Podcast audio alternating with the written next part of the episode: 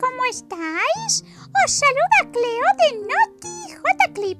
Hoy en nuestro espacio de los niños nos cuentan, escucharemos una historia hermosa sobre la vejez en la voz de Valerie Camila Chávez. Así que, bienvenidos chicos.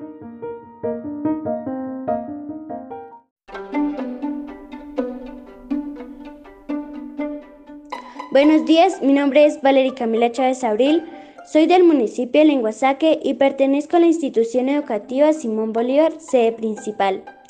Estoy en el grado quinto, mi profe se llama Sonia y quiero compartirles este lindo cuento. Las arrugas. Era un día soleado de otoño, la primera vez que Bárbara se fijó en que el abuelo tenía muchísimas arrugas, no solo en la cara, sino por todas partes. Abuelo, Deberías darte la crema mamá para las arrugas. El abuelo sonrió y un montón de arrugas aparecieron en su cara. ¿Lo ves? Tienes demasiadas arrugas. Ya lo sé, Bárbara. Es que soy un poco viejo, pero no quiero perder ni una sola de mis arrugas. Debajo de cada una guardo el recuerdo de algo que aprendí. A Bárbara se le abrieron los ojos como si hubiera descubierto un tesoro y así los mantuvo mientras el abuelo le enseñaba la arruga en la que guardaba el día que aprendió que era mejor perdonar que guardar rencor, o aquella otra que decía que escuchar era mejor que hablar.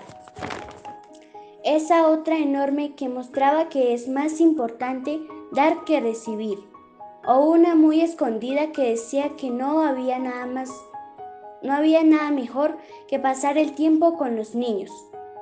Desde aquel día, a Bárbara su abuelo le pareció cada día más guapo, y cada arruga que aparecía en su rostro, la niña acudía corriendo para ver qué nueva lección había aprendido. Hasta que en una de aquellas charlas fue su abuelo quien descubrió una pequeña arruga en el cuello de la niña. ¿Y tú? ¿Qué lección guardas ahí? Bárbara se quedó pensando un momento.